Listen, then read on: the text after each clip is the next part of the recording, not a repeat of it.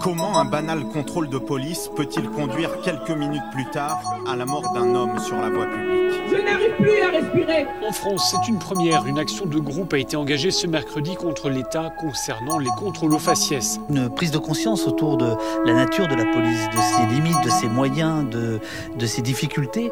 Organiser un match de rugby pour les jeunes du quartier, c'est bien. Mais c'est pas la mission première de la police.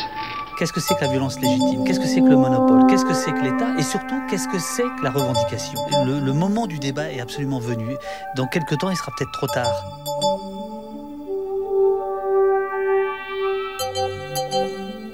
Bonjour à toutes et à tous, euh, bienvenue pour un nouvel épisode euh, de Public Pride, euh, l'émission qui réunit des chercheuses et des chercheurs de sciences sociales pour réfléchir aux mots du public, pour réfléchir à leur crise contemporaine, pour réfléchir aussi à ce qu'il nous en coûte euh, politiquement justement euh, qu'il soit euh, en crise, et puis pour réfléchir peut-être aussi aux voies d'une réinvention effectivement dans le, dans le débat public. Et donc on accueille aujourd'hui Fabien Jobard, sociologue, directeur de recherche au CNRS et plus spécifiquement au CESDIP. Euh, qui euh, a récemment publié euh, avec Olivier Filleul aux éditions du Seuil, Politique du désordre, mais qui travaille de manière plus générale depuis plusieurs décennies, on ne dira pas combien, sur l'usage de la force par la police, un sujet qui aujourd'hui une saillance un petit peu plus grande dans le débat savant, voire le débat politique que- qu'autrefois. Mais euh, c'est pas exactement sur euh, spécifiquement les problématiques de répression euh, qu'on souhaitait euh, t'entendre aujourd'hui, Fabien, mais davantage sur la question de la dimension publique, de l'ordre public, de la sécurité publique, et de voir un peu euh, quelles sont les différentes euh, mutations théoriques et pratiques euh, qui affectent un peu ces notions. Alors, on voulait partir peut-être par rappeler le phrasé exact de l'article 12 de la Déclaration des droits de l'homme et du citoyen de 1789. La garantie des droits de l'homme et du citoyen nécessite une force publique. Cette force est instituée pour l'avantage de tous et non pour l'utilité particulière de ceux auxquels elle est confiée. Alors, on aurait aimé euh, avoir un peu euh, euh, d'emblée ta réaction pour voir un peu ce que t'inspire cette idée euh, d'une force instituée pour l'avantage de tous. Il y a peut-être une, première dimension qui peut venir à l'esprit, à laquelle tu t'étais intéressé, notamment quand tu avais fait le travail sur les minorités visibles dans le cadre du contrôle policier et de la problématique du contrôle aux faciès, qui est comment penser d'une certaine manière le statut de la question des discriminations, sachant que ça renvoie aussi un petit peu à ce que vous dites avec Olivier euh, Filleul dans, l'ouvrage et en particulier dans le chapitre 2 de Politique du désordre, sur euh, le fait que les pratiques policières varient en fonction de euh, la perception qu'a la police des groupes auxquels ils font face. Et donc voilà, déjà peut-être un premier échange sur ton sentiment, voilà, sur cette idée que la force publique est instituée pour l'avantage de tous. Merci beaucoup. Euh, alors la force publique, elle est instituée pour l'avantage de tous et non pas euh, de ceux qui euh, l'incarnent.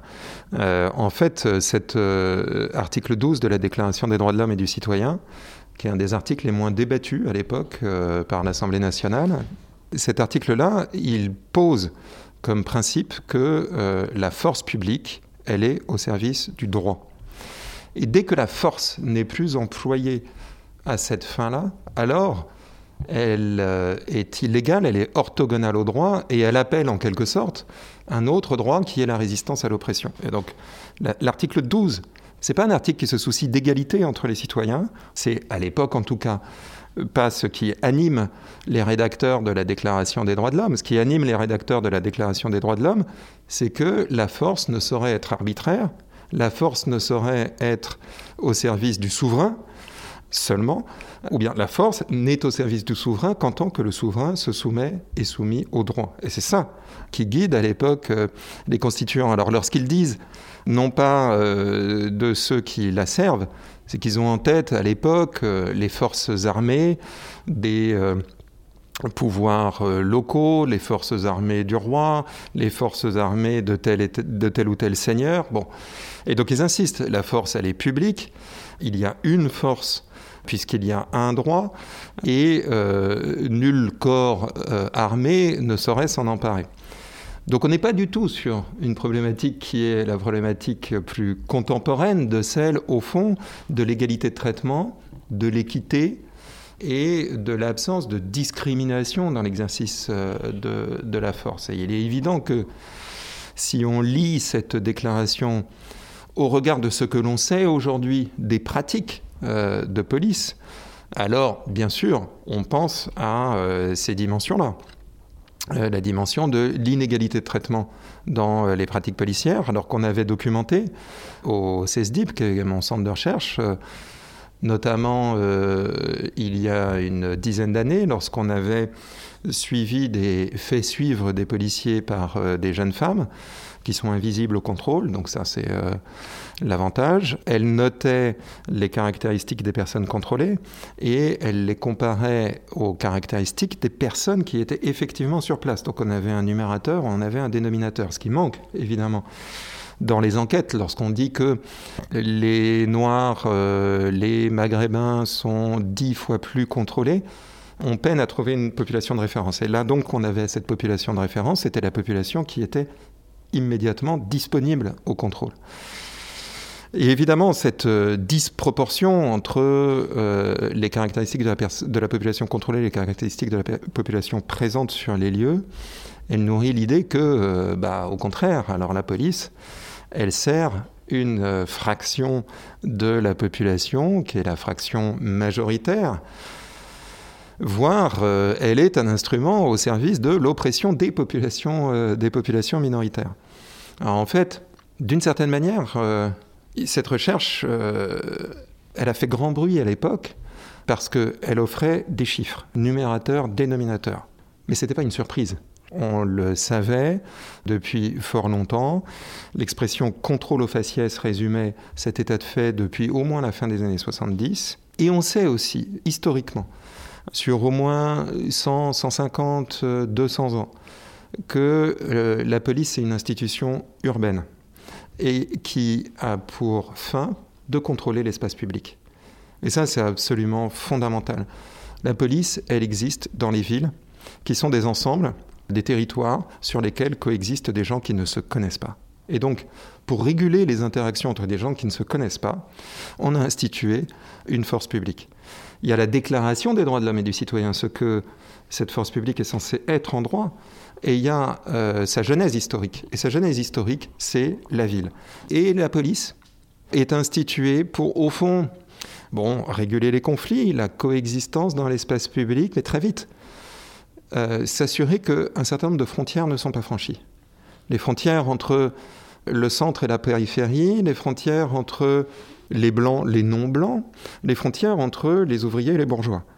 La police en Grande-Bretagne, par exemple, qui est une invention un peu plus ancienne qu'en France, elle est essentiellement formée pour faire en sorte que les modes de vie ouvriers, les modes de vie populaires dans la ville, qui sont d'ailleurs des modes de vie qui viennent de la campagne, ne viennent pas polluer les espaces bourgeois. Par exemple, une des tâches de la police, c'est de faire en sorte que les sorties d'offices religieux ne soient pas troublées, que euh, les, euh, libation à la sortie des pubs soit effectivement assigné à euh, un espace donné et ne déborde pas sur un autre espace.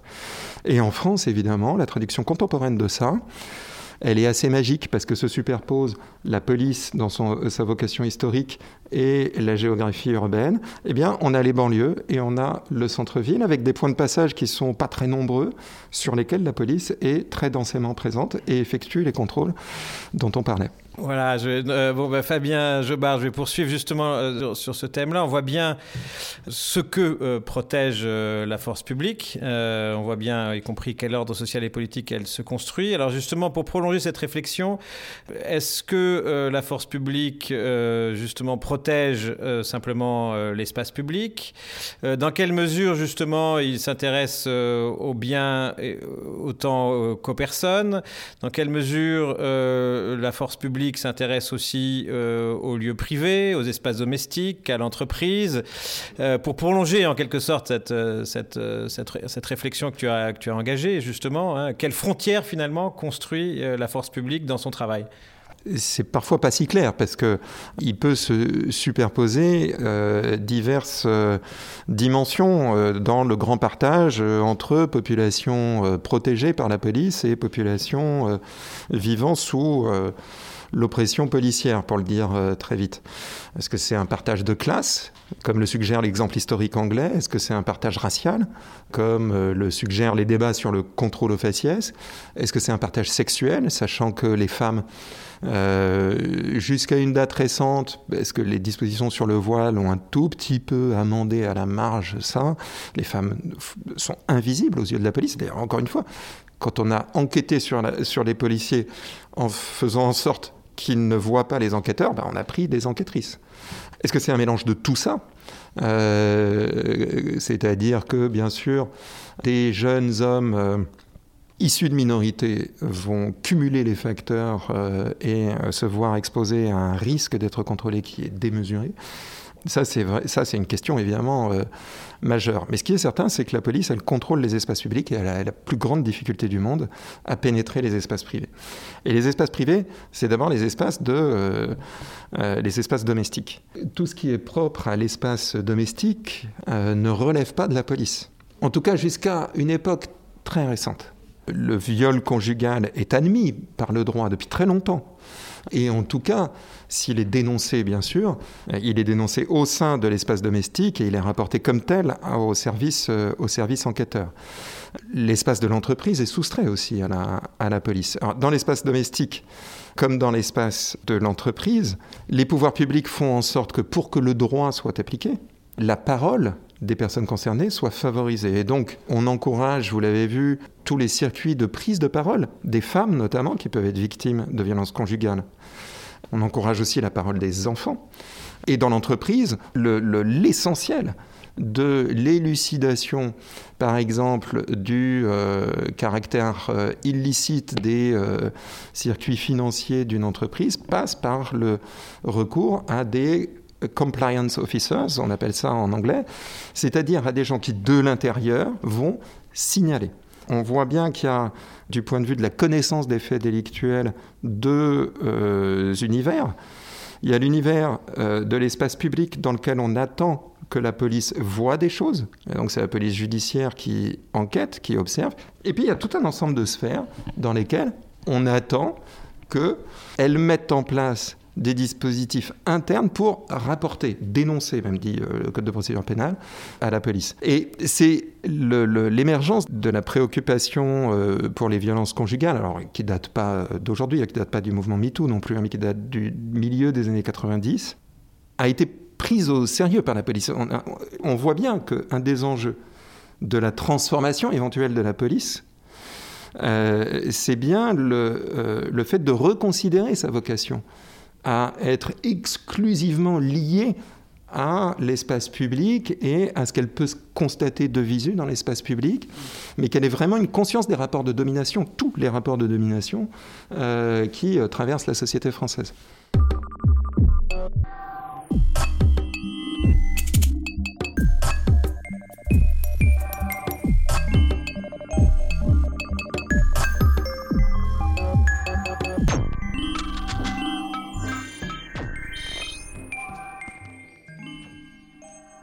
Fabien Jobard, on comprend bien euh, d'une part que la police est là pour euh, faire en sorte euh, que certaines frontières ne soient pas franchies.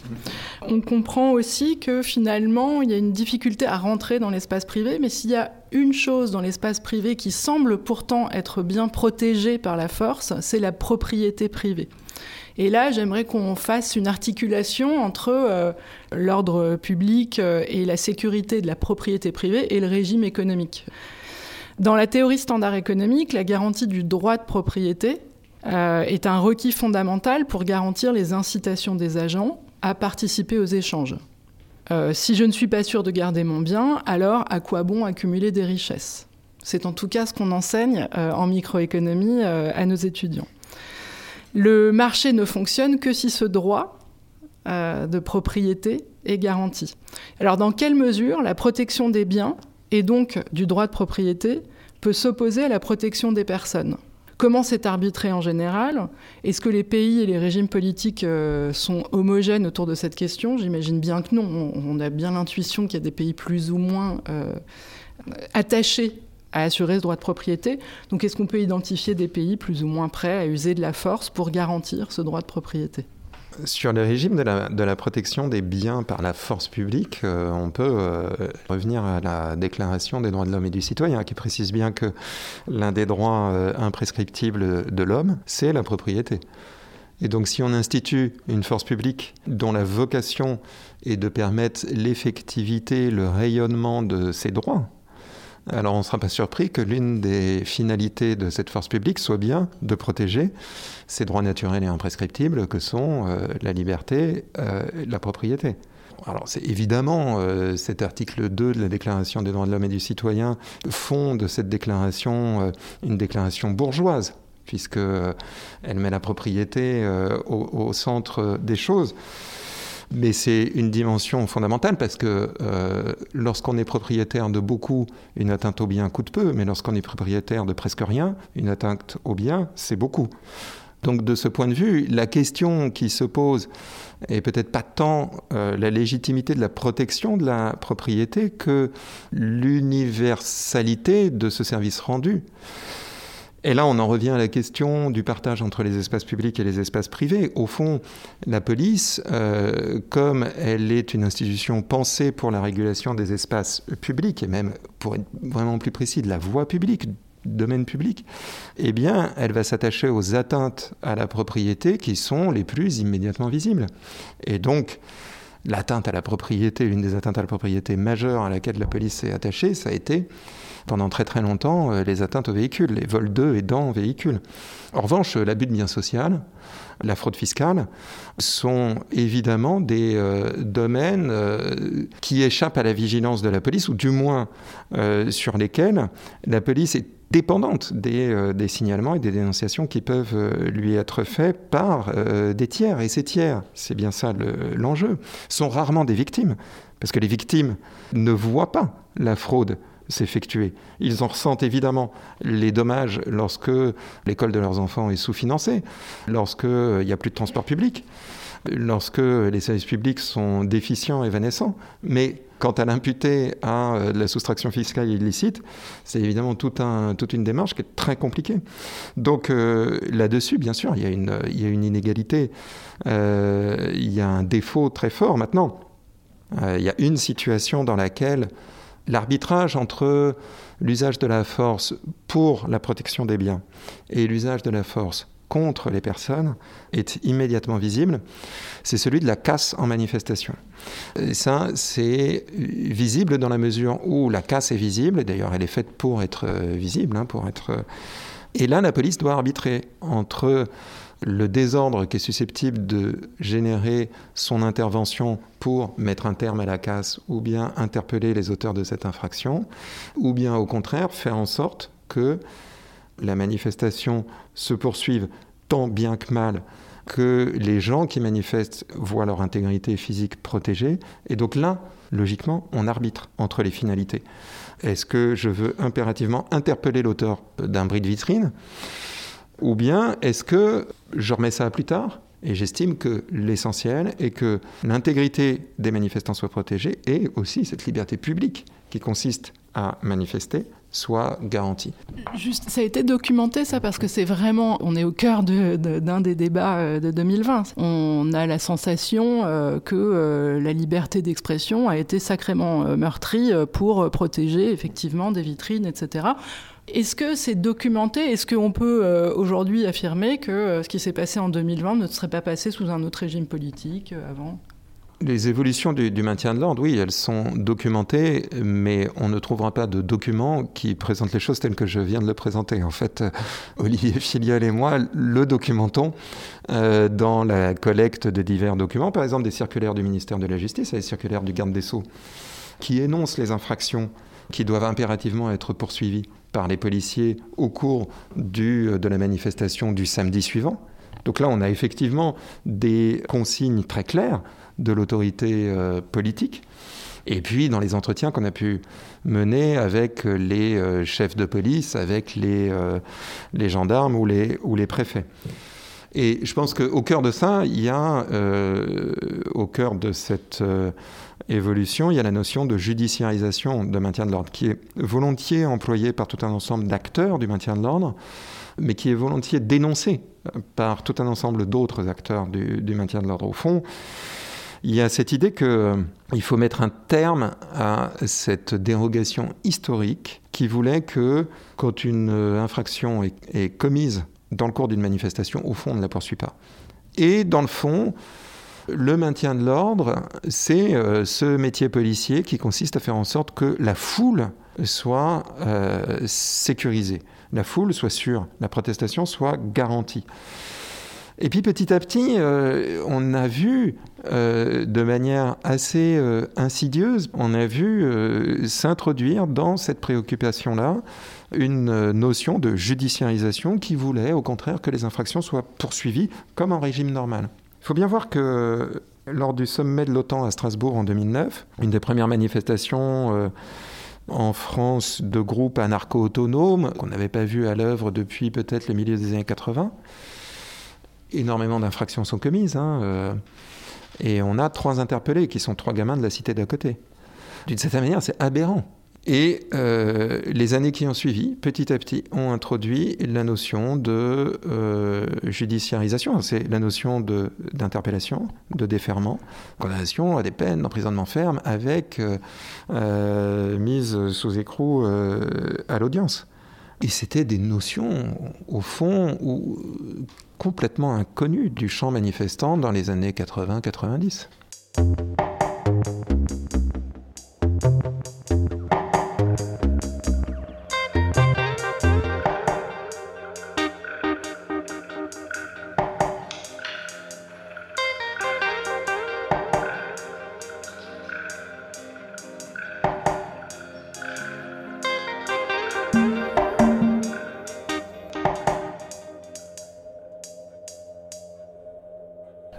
Peut-être, euh, on pourrait euh, faire évoluer notre discussion vers, euh, vers le travail policier lui-même et peut-être la manière dont il est affecté par les recompositions de la frontière public-privé, dans même la division du travail policier de certaine manière. Et avant même d'évoquer euh, des questions comme euh, justement les forces de sécurité privées, je, je voulais t'interroger sur euh, la manière dont le travail policier est lui-même déjà transformé en quelque sorte de l'intérieur par les logiques du new management public, c'est des logiques importées de, de, bureaucratie privée en quelque sorte, de gestion managériale. Dans quelle mesure le maintien de l'ordre public, justement aujourd'hui, euh, a été transformé par euh, euh, cette gestion managériale Quel genre d'effets on peut identifier de ce côté-là? Je pense que les effets de, du New Management Public sur la conduite de la maison police, de la maison gendarmerie aussi, sont assez négligeables. Euh, je pense que s'il y a vraiment une institution publique qui a opposé son inertie naturelle euh, aux tentatives de réforme, c'est bien la police. Pas à tous les étages. Il y a un étage qui a été violemment touché par ça, c'est celui des commissaires de police. Pendant une période particulière de feu nourri euh, nouveau management public, qui est la période des premières années du ministère Sarkozy 2002-2005. Les émeutes urbaines, elles ont remis euh, au goût du jour la nécessité de disposer d'une force publique euh, militarisée, centralisée, où on ne fait pas l'économie ni des hommes ni des moyens, et donc euh, on a un peu oublié le nouveau management public. On vient voir que Sarkozy, Nicolas Sarkozy, a été accueilli par les commissaires de police, pour citer le patron du syndicat des commissaires de police de l'époque en 2002, comme une divine surprise mais qu'ensuite, lorsqu'il a été président de la République, ils ont très sérieusement déchanté. Et ils ont déchanté parce que euh, Nicolas Sarkozy, qui n'était plus dépendant de la police pour conquérir le pouvoir qu'il avait conquis, a épargné dans la police, comme il l'a fait dans l'hôpital et dans l'école. Alors, ça s'est traduit par euh, tout un ensemble de choses, et notamment le fait que la police est une armée sans tête. Euh, on a réduit drastiquement le corps des commissaires de police, Et encore plus, on a considérablement réduit cette hiérarchie intermédiaire qui sont les officiers de police. Et on l'a vu euh, dans tout un ensemble de comptes rendus qu'on a eu de divers épisodes policiers euh, récemment. Par exemple, dans le 17e arrondissement, on s'est rendu compte qu'il euh, n'y a pas de commissaire, ou bien que c'est un commandant qui occupe la direction fonctionnelle du, du, commissariat. Bon, on s'est rendu compte en réalité que la police est une pyramide aztèque avec un étage gigantesque à la base et deux étages éthiques au sommet. La conséquence majeure de ça, c'est que d'une certaine manière, l'autonomie des agents, l'autonomie des patrouilles, c'est-à-dire des, cellules de base de l'organisation policière, est considérablement renforcée. Et ça, ça va à l'encontre du nouveau management public, qui veut au contraire renforcer le pouvoir, l'emprise qu'a euh, le sommet sur la base. Bien sûr, on a joué au nouveau management public. On a introduit Compstat. On va compter non pas seulement la délinquance, mais tout ce que font les policiers, le nombre de mains serrées, le nombre de commerçants à qui on dit bonjour, euh, le nombre de jeunes qu'on a euh, admonestés, le nombre d'interpellations, bien sûr, le nombre d'interpellations et déferments. Et puis, cerise sur le gâteau, euh, interpellation, déferment, jugement en comparaison immédiate, mais sous écrou. Mais dans le fond, personne n'est capable aujourd'hui de contrôler la patrouille de police de certaine manière, ça a les allures d'une pyramide aztèque, mais un peu d'un navire euh, dirigé par la salle des machines, sans commandement. En ce qui concerne le maintien de l'ordre, il y a eu aussi euh, des effets très nets de la réduction des budgets, qui ont été la réduction des effectifs professionnels de maintien de l'ordre. On a fermé des escadrons de gendarmerie mobile et on a réduit le nombre de policiers dans les compagnies républicaines de sécurité. Les compagnies républicaines de sécurité, c'est un corps extrêmement syndiqué, donc on n'a pas pu fermer. Brice Hortefeux a tenté de le faire il s'est fait bananer dans les semaines qui ont suivi.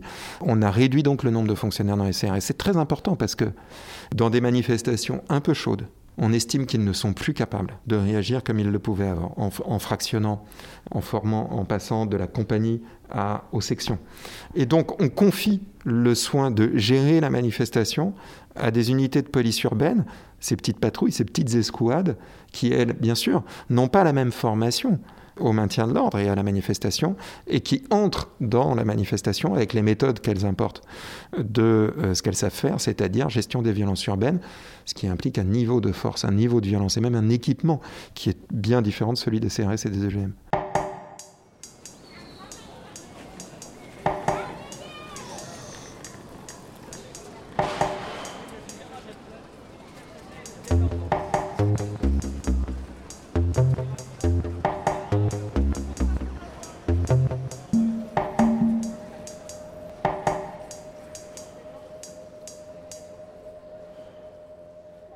Et pour poursuivre, euh, Fabien Jobard, sur euh, la, redéfinition euh, des politiques d'ordre et de sécurité publique à l'épreuve d'autres redéfinitions ou de brouillage entre le public et le privé, j'aurais bien voulu essayer de faire dialoguer ta vision avec des questions très contemporaines. Par exemple, euh, il y a euh, quelque temps, euh, le président de la République Emmanuel Macron, dans la réaction et dans un discours revêtu d'une certaine solennité suite à un événement terroriste, appelait à l'avènement d'une société de vigilance. dans un autre ordre d'idées, il y a dans les semaines actuelles des discussions sur la mesure dans laquelle quelque chose comme un passeport vaccinal pourrait être une voie de sortie de la situation de crise pandémique dans laquelle on se trouve. Et, ces deux euh, propositions qui, bien sûr euh, euh, ont des différences permettent de voir un peu que il y a un certain nombre de mouvements qui voudraient faire de tout un chacun, c'est-à-dire de, toutes les personnes privées, des surveillants d'autrui, voire des auxiliaires de, la police.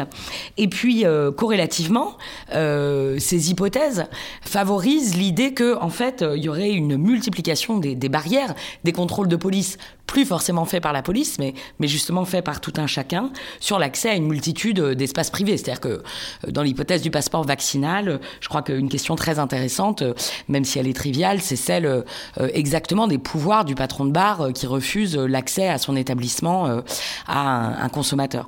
Donc voilà, est-ce que qu'est-ce que qu'est-ce que t'évoques ces mouvements, voilà, vers qui sont aussi des formes de privatisation de l'ordre et de la sécurité? Mais en fait, il y a deux modèles de, il y a deux modèles de contrôle social.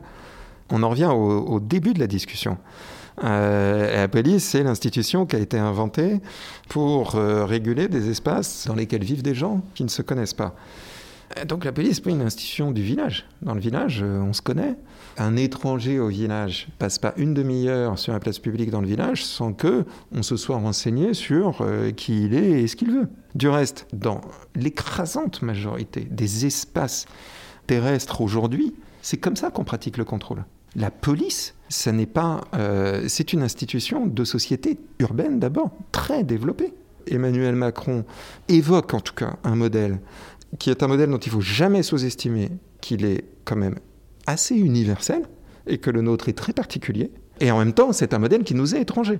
Dans notre culture juridique, dans, dans, dans, l'anthropologie du droit qu'est la nôtre, ça n'est pas, euh, ça n'est pas notre modèle. Euh, Fabien Jobard, on, vient de parler euh, de la place de l'individu dans la surveillance et dans la définition euh, de l'ordre public. Est-ce que tu as en tête des exemples, des cas où des organisations économiques ont pu utiliser leur pouvoir économique pour influencer la définition de la politique de l'ordre public? On part de l'individu, on va plutôt vers des grandes des grandes organisations. Et je reviens au débat sur le, passeport vaccinal, tout simplement parce que le MEDEF, là, euh, vient de recommander que un certificat vaccinal soit exigé pour la tenue de certains salons. Alors c'est une anecdote pour l'instant.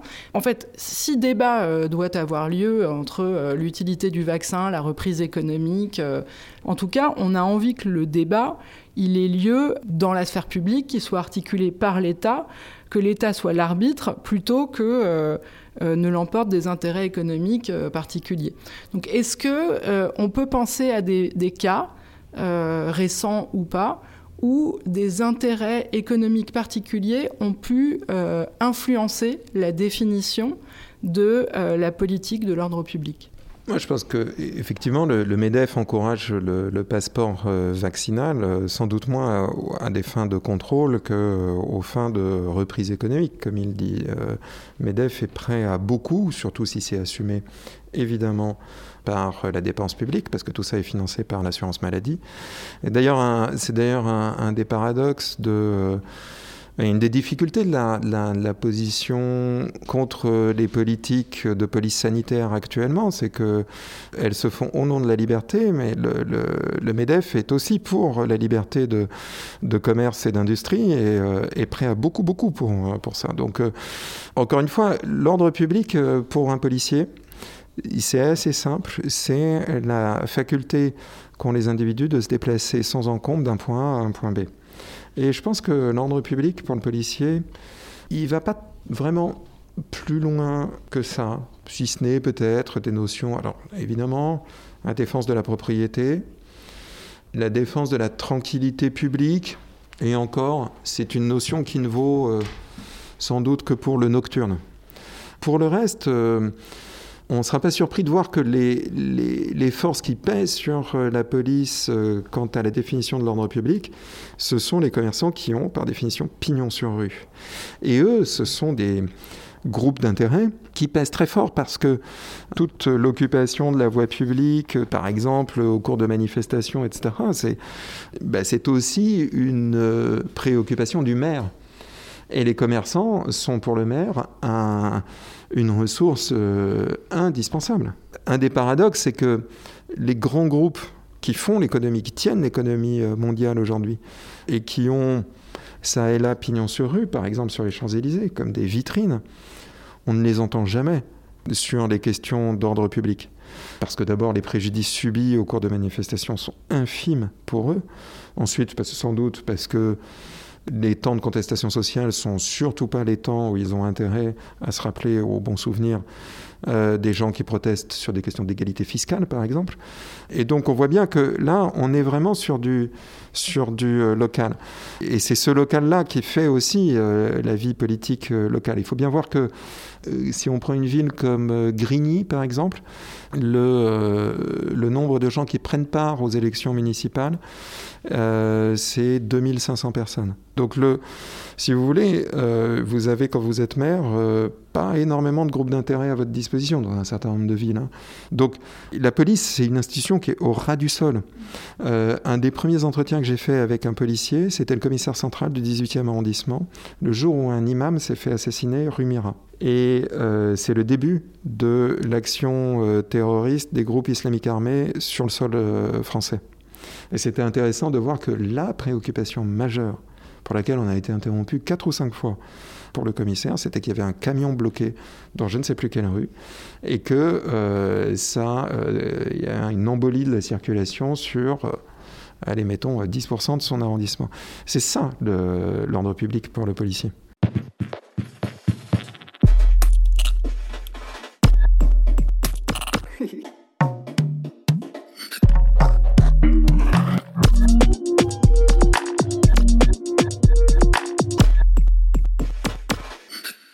C'est vrai qu'il y a quand même euh, un secteur dans lequel euh, on voit euh, quand même les acteurs économiques jouer un rôle, semble-t-il en tout cas, dans, en matière de sécurité, c'est justement l'univers de la sécurité privée elle-même, dont on sent bien qu'il est en train de se structurer depuis une ou deux décennies, me semble-t-il, et dont on voit aussi qu'il se voit reconnaître progressivement un rôle complémentaire en quelque sorte, là aussi, d'auxiliaire de la force publique. Je pense à un rapport public récent qui parle de continuum de sécurité, qui inscrit donc du coup les, forces de sécurité privées euh, dans, euh, dans le prolongement de, la force publique. Alors, est-ce que tu peux nous, parler un peu de cette redéfinition des rôles et comment se construit cette nouvelle forme de coopération publique-privée? La sécurité privée, c'est toujours une force euh, ou un agrégat de force euh, très compliqué à saisir parce que c'est à la fois un secteur oligopolistique, il y a des grands groupes en fait hein, euh, qui organisent le secteur, et en même temps une multitude de succursales et sous-traitants, avec une relation au contrat de travail un peu floue, qui rend les choses très obscures. Et par ailleurs, c'est un secteur dans lequel, euh, justement, beaucoup d'employés euh, sont des employés très peu qualifiés, maîtrisant mal le français, affectés à des tâches euh, d'inspection visuelle des bagages, et c'est à peu près tout. Alors, dans les pays de common law, le phénomène de, partage de la sécurité entre privé et public a divers noms. Euh, multilatéralisation de la sécurité, pluralisation de la police, ou bien third party policing. Third, third, party policing, ça veut dire que en fait, on va s'appuyer sur des tiers pour effectuer des missions qui, qui sont les nôtres. Toutes ces idées-là, elles rendent compte d'un éméettement ou d'un partage des attributions fondamentales de la police au profit de euh, d'autres acteurs. Et c'est pas ce qu'on observe en France. En fait, en France, la particularité de la sécurité privée, c'est que précisément, elle reste en grande partie une activité économique tournée vers la partie la moins valorisée, la moins valorisante, la plus prolétarisable des métiers de la sécurité. Euh, la part du lion est conservée par la police. Les policiers, et notamment les syndicats de police, sont extrêmement attentifs à ne laisser qu'une très très faible part du contrôle des espaces publics aux agents de sécurité privée. Par ailleurs, les élites policières se reconvertissent très volontiers dans euh, ces métiers beaucoup plus nobles et énormément mieux rémunérés, évidemment, que sont les métiers de courtage en sécurité euh, au profit des grandes entreprises. Pourquoi je dis courtage? Parce que euh, l'essentiel de leur travail consiste à activer des réseaux policiers, voire judiciaires, pour assurer la protection du patrimoine, la protection des individus, le secret industriel, euh, la bienveillance euh, des autorités publiques euh, sur des manipulations fiscales, sur des autorisations de fonctionnement d'installations dans l'espace. enfin, c'est un domaine de l'action, hein, le, le, contrôle de la sécurité, par exemple, des établissements accueillants du public, qui est, pour une grande part, entre les mains de courtiers en conseil au profit des entreprises privées, ce qu'on ne sait pas et qui peut avoir des conséquences quand même assez, assez majeures euh, sur la sécurité des personnes qui fréquentent euh, beaucoup les espaces euh, semi-privés, semi-publics, c'est-à-dire ces espaces privés qui accueillent du public, qui sont soumis à des réglementations de plus en plus fortes. Comme les entreprises n'aiment pas la réglementation, elles font appel à des gens qui leur permettent d'activer divers réseaux qui font que le préfet, au final, donnera son agrément. Alors, un des biens que gère euh, ces euh, grands policiers reconvertis, c'est évidemment les fichiers, les fichiers euh, de police. Lorsque un groupe industriel, un groupe commercial recrute, eh ben, il veut s'assurer que la personne n'est pas défavorablement connue des services de police. Et ça, il n'y a que les services de police qui le savent. et ça a des incidences absolument considérables sur l'emploi des personnes qui sont les plus fragiles, dont l'entrée sur le marché du travail est déjà bien compliquée, c'est-à-dire les jeunes hommes. On parle, parle quasiment que d'hommes ici. Hein. Euh, les jeunes hommes euh, dépourvus de euh, certification scolaire et qui se présentent sur le marché du travail. Ce sont les plus susceptibles d'avoir eu une ou deux emmerdes avec la police et ce sont les plus susceptibles d'aiguiser la curiosité des agents recruteurs qui vont donc demander à leurs collègues l'accès aux fichiers. Alors, c'est de plus en plus réglementé parce que ça, c'est de plus en plus surveillé parce que ça laisse des traces, la consultation des fichiers informatiques. Euh, donc c'est moins facile qu'avant. Mais du coup, on a besoin de courtiers euh, dans les grandes entreprises.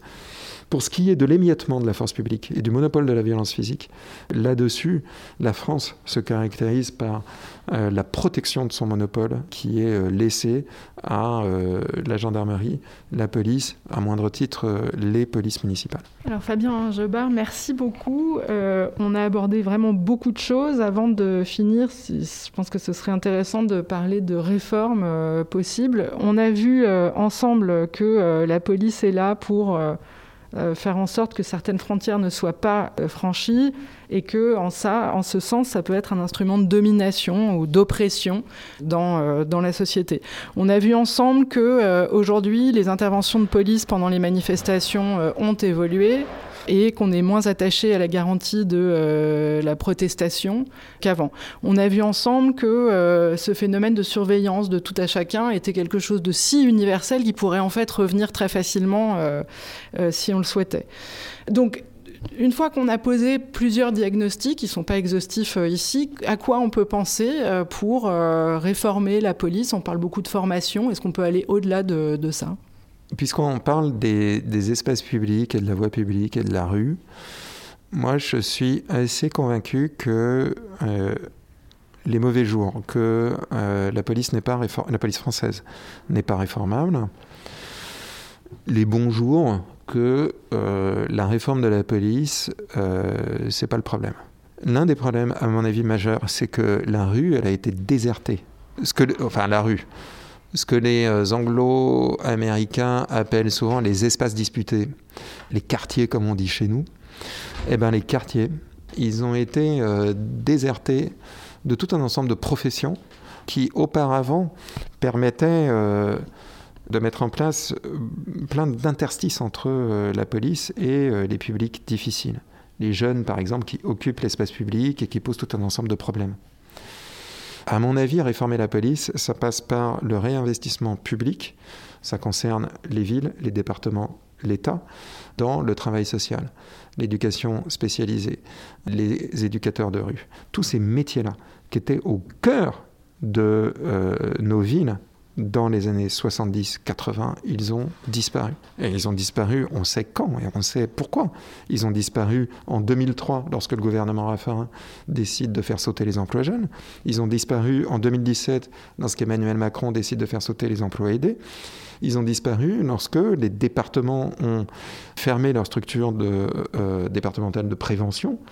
Et on a vu au contraire à ce moment-là, vu que tous ces espaces, par exemple les espaces scolaires ou les abords des établissements scolaires qui ont fait leur entrée dans le droit pénal, par exemple, et euh, eh ben, comme il y a moins d'adultes dans ces espaces-là, eh bien très rapidement on s'est dit que ah, c'est quand même bien dommage, maintenant on est obligé d'en appeler à la police. Et alors on s'interroge sur euh, est-il bien normal que dans notre société on fasse appel dans les écoles à la police? Bah oui, il est normal au sens de il est logique qu'on fasse appel à la police, puisque c'est la seule institution qui reste lorsqu'il y a des troubles. Euh, vu que les autres adultes, on les a renvoyés au chômage. Et je pense qu'il ne faut pas trop demander à la police. Il ne faut pas trop demander à des gamins euh, d'à peu près 25 ans qui sortent de 8 mois de formation à l'école, la chose est connue, et qui débarquent dans des, euh, euh, dans des grandes agglomérations françaises, pas non plus leur demander de faire, de rassurer les gens, de faire du contact avec les commerçants, de faire de l'ordre public, de faire du judiciaire et de la procédure, et de faire de la paix publique. La paix publique, c'est leur métier mais ils ne peuvent pas en avoir le monopole de l'exercice du rétablissement de la paix publique.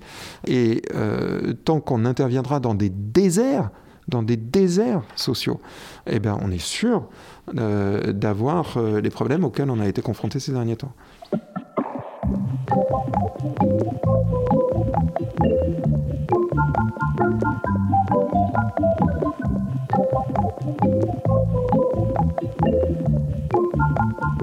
Merci beaucoup Fabien Jobard. Euh, on a appris beaucoup de choses et je crois, euh, y compris ici, euh, le fait que le public de tous ces espaces et notions auxquels on s'intéresse ne perd pas forcément de l'intérieur, mais aussi à cause de la dépublicisation de tout ce qui l'entoure.